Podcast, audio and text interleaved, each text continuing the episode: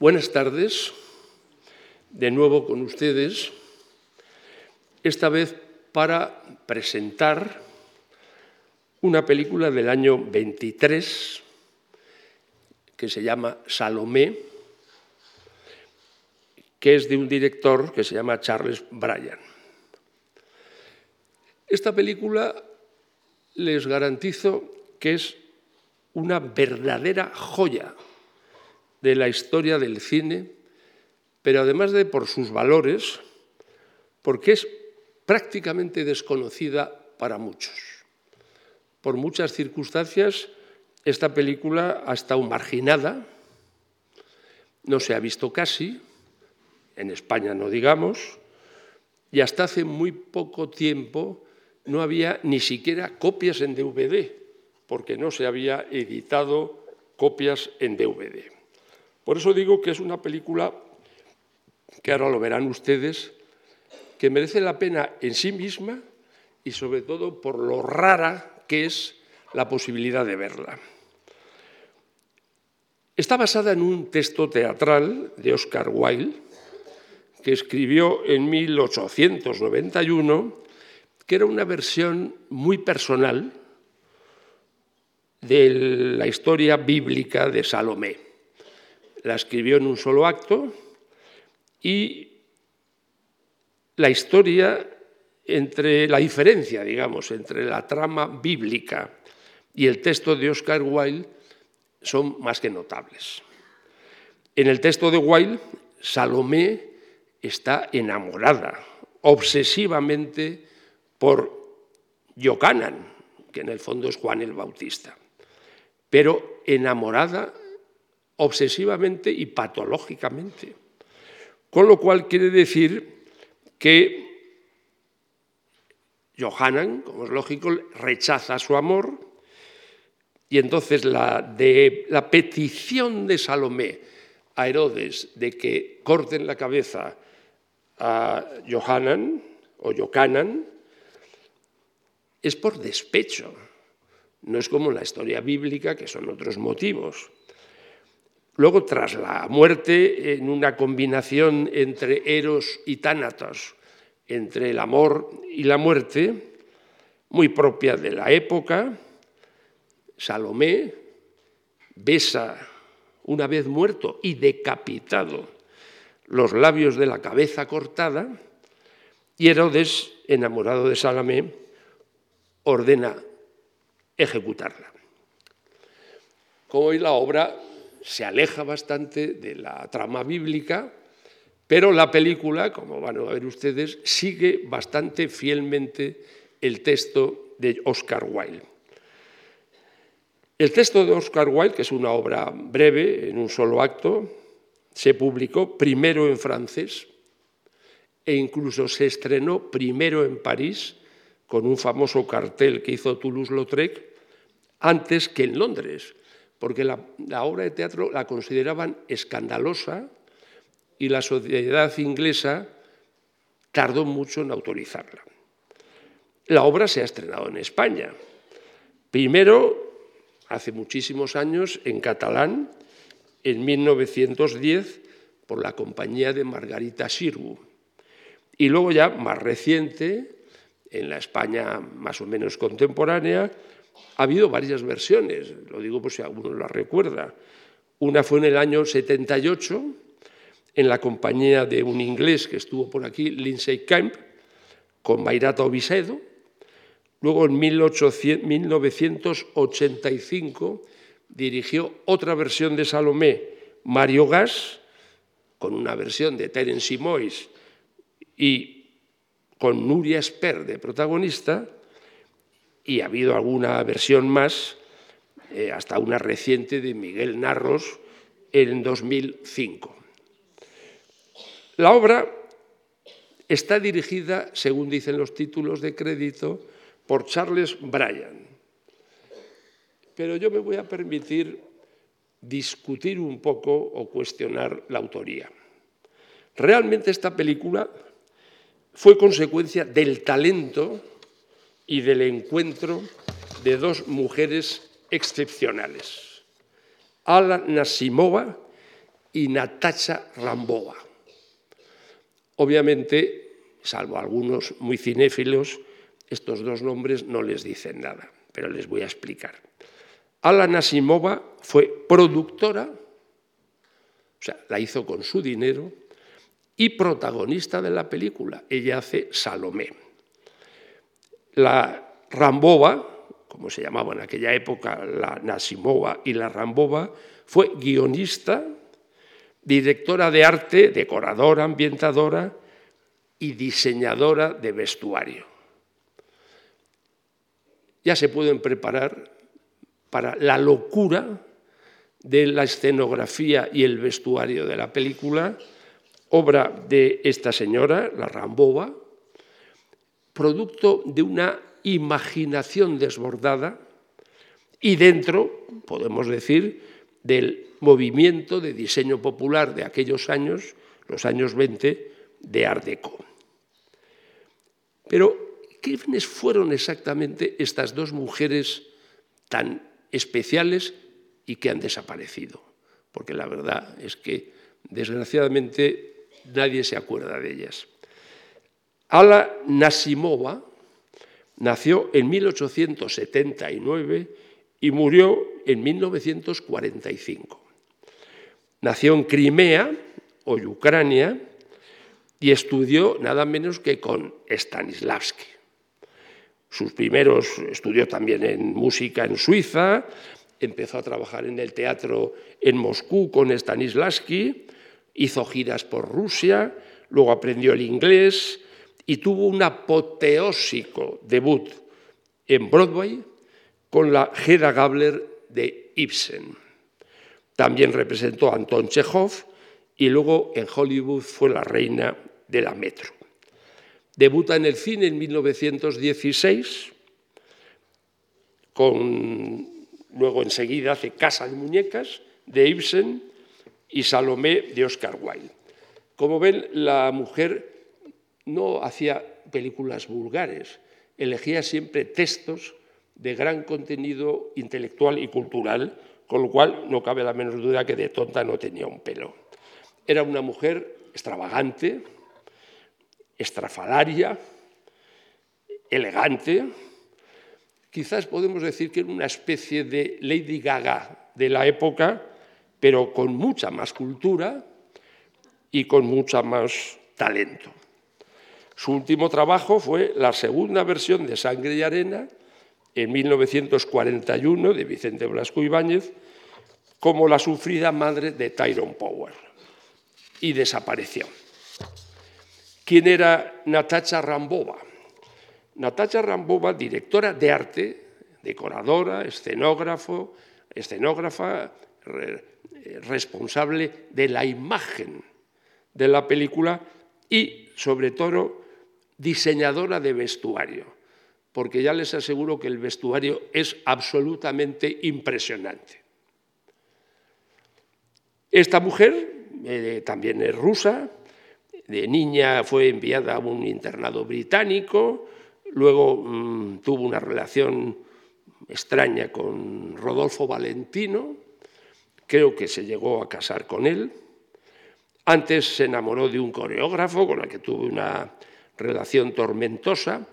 Y lo curioso de esta mujer, que lo fue todo en el Hollywood de los años 20, hasta que, como pasa tantas veces, un fracaso la retiró totalmente del cine, luego se vino por Europa, en 1934 conoció a un aristócrata español, Álvaro de Urzaiz, con el que vivió en Mallorca, y cuando estalló la guerra civil, Urzaiz llegó a ser eh, comandante naval en, el bando franquista, Rambova se divorció y se fue a vivir a Niza. Luego, más tarde, esta mujer nada vulgar, lo digo porque la, película es responsabilidad de las dos, de la estrella y productora y de la diseñadora de arte y figurinista, se volvió a Nueva York y se dedicó, según dicen los historiadores, a la metafísica, a la astrología, a la mitología, a la egiptología, al simbolismo y a la religión comparada. Como parece ser que no era una analfabeta. En el 66, es decir, mucho más tarde que la Nasimova, murió en Pasadena, en California, de un ataque cardíaco. ¿Y quién era el director? Dirán ustedes. Pues el director, Charles Bryan, era un actor y director británico que se casó con Ala Masinova. En fin, se discute mucho si fue un matrimonio de conveniencia, un matrimonio farsa, y solo dirigió dos películas, con lo cual está claro que no era un gran cineasta, ambas producidas y protagonizadas por la Nasimova, una casa de muñecas en 1922 y en 23 Salomé. El encuentro profesional de Nasimova y Rambova, que es lo que produce esta extraña película, que, insisto, es una joya visualmente, se produjo antes con un proyecto que no llegó a hacerse, porque era un proyecto, se llamaba Afrodita, pero luego hicieron Camille, que ya ahí empezaron a trabajar juntas, con Rodolfo Valentino, que fue el marido, según parece, de la Mambova. Cuando eh, Nacimova rompió con la Metro, decidió producirse sus películas y entonces empezó a trabajar en proyectos, entre los cuales estaba Hedda Gabler, Casa de Muñecas, hasta que llegó a hacer la adaptación de Salomé de Oscar Wilde. Evidentemente, y no es un secreto, Salomé está considerada como una obra militantemente homosexual. Cuentan los historiadores que, aparte del contenido gay de la película, incluso del texto de Oscar Wilde, es que, según dicen, todo el equipo técnico, eso no estaba yo para decirlo, y todo el equipo artístico eran homosexuales. Con lo cual, imagínense lo que es en el año 23, en la sociedad americana, una especie de panfleto militante gay, y por eso quizás la película, pues alguien decidió apartarla porque la consideraban una película excesivamente escandalosa. La película narrativamente es una sola situación. O sea, prácticamente no hay historia que contar, no hay guion que contar. Se basan en el texto de Oscar Wilde, que era un solo acto, en la situación, que es la situación que todos conocemos, aunque con las variaciones de Oscar Wilde, y entonces yo diría que es más teatral que cinematográfica. Sin embargo, visualmente, el sentido plástico, el espacio escénico, la iluminación, el decorado, ambientación y el diseño de vestuario son un alarde de imaginación, creatividad y exquisito buen gusto. Pero lo curioso es que todo eso que estamos diciendo era muy moderno en el año 23, pero ustedes lo van a ver, es muy moderno hoy mismo. Es una visión plástica, escenográfica y de vestuario tan moderna que hoy mismo sigue siendo deslumbrante y moderna. Está adelantada a todos los tiempos. Ese era el talento realmente de la, directora de arte. Para destacar, y espero que se fijen ustedes sin necesidad de que les avise, los peinados y tocados de la estrella son absolutamente increíbles, un producto de una imaginación desbocada. Hay una peluca de perlas flotantes que uno se queda alucinado de que esto se hiciera en el año 23. Y luego hay un tocado con sartas de perlas y empanachadas de plumas que no se pueden imaginar lo que es. La Nasinova, como si fuera una Celia Gámez actual, se cambia de vestuario cada dos minutos, porque hay que lucir todos los vestidos que se han diseñado para ella, que no olvidemos, aparte de la estrella, era la productora la que financiaba la película con lo cual todo el mundo estaba a sus órdenes, porque además en aquel momento era la estrella máxima, incluso en el cine de Hollywood. Lo que para que desgraciadamente esa estrella se, se, ocultó al poco tiempo. Los trajes fueron confeccionados con materiales solo de Maison Lewis traídos de París. Y los taparrabos de los guardias, por decir algo concreto, eran de lamé de plata auténtica. O sea, era un despropósito en este sentido visual, pero también hay que reconocer que hoy como espectadores lo agradecemos. Luego hay muchas simbología en la película. Está la presencia de la luna, que es una presencia realmente notable, con presagios trágicos y de muerte. Luego está varias escenas deslumbrantes. Ahí la, escena de la seducción, la tentación de Salomé a, a su rechazo, una especie de danza estática, expresión de los cuerpos, pero más de mimo que de ballet. Luego hay unas presencias muy inquietantes, como Narrabot, el capitán de la guardia, junto a un paje de Herodías. En fin, toda la película tiene un clima conseguido plenamente de reproducción de texto de Oscar Wilde. El final, la tragedia, el amor y la muerte, el eclipse lunar, Salomé mata y llama a lo que mata, esta es un poco la tesis de la película, Salomé ama tanto que al ser rechazada mata lo que ama. Y luego ese plano que está sugerido, no está muy visto, que es cuando Salomé besa los labios de la cabeza de su amante o de su amor imposible. La, película se rodó exclusivamente en un decorado, dura poco más de una hora y costó un dineral y fue desgraciadamente por, porque era una película de arte, una película artística, pensando solo en el lucimiento personal de sus creadores, resultó un pequeño fracaso.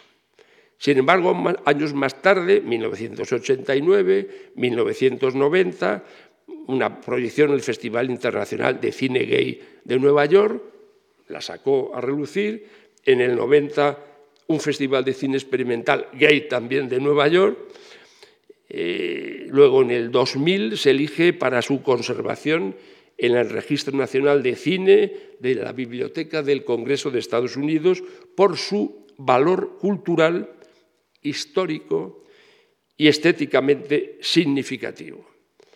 No se hicieron copias en DVD hasta 2006 y luego en 2013 hubo una proyección en otro festival de música, me parece, que también fue un bombazo.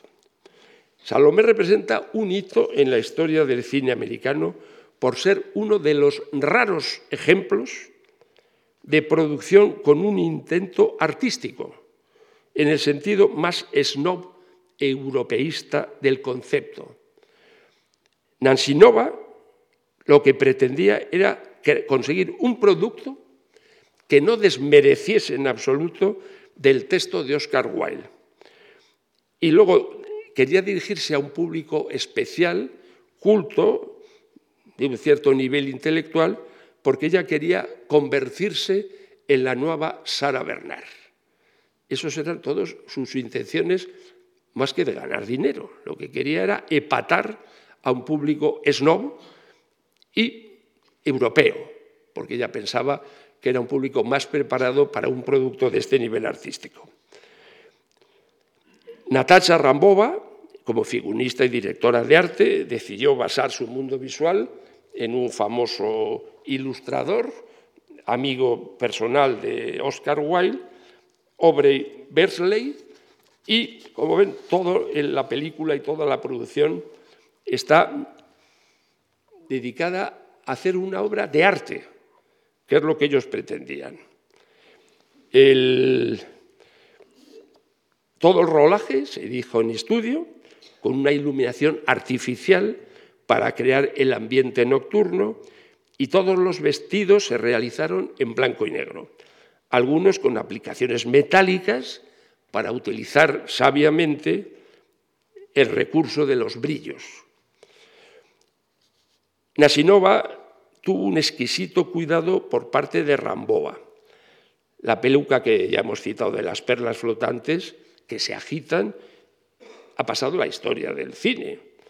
los vestidos, el vestido evanescente para la danza de los siete velos, en que no se queda desnuda, casi se viste más todavía porque es un pretexto para lucir mejor vestuario y unas túnicas y unas cosas asombrosas, pero insisto, no para el año 23, sino para el año que estamos ahora.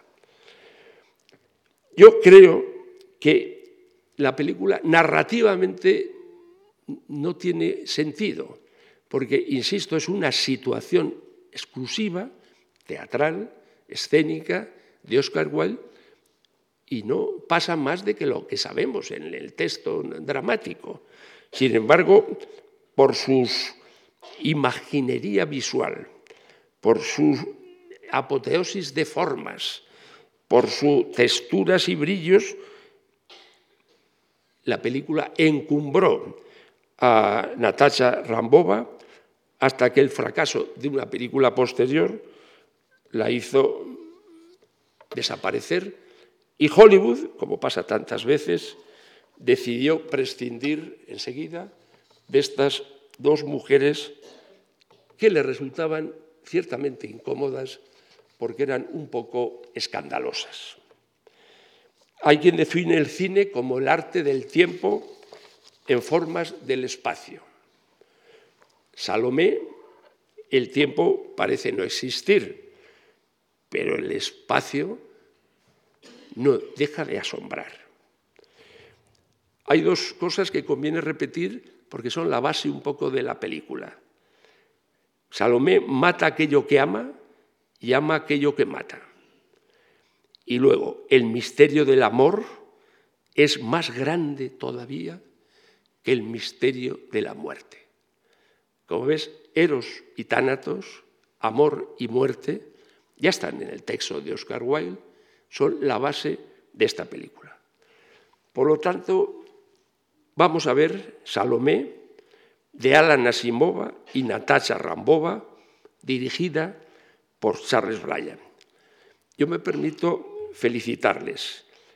Es una majestuosa curiosidad cinematográfica, muy poco vista, que hay muy pocas ocasiones de verla en España y en el mundo bastante desconocida y que ustedes van a disfrutar del regalo de poder verla esta tarde. Espero que les satisfaga. Buenas tardes.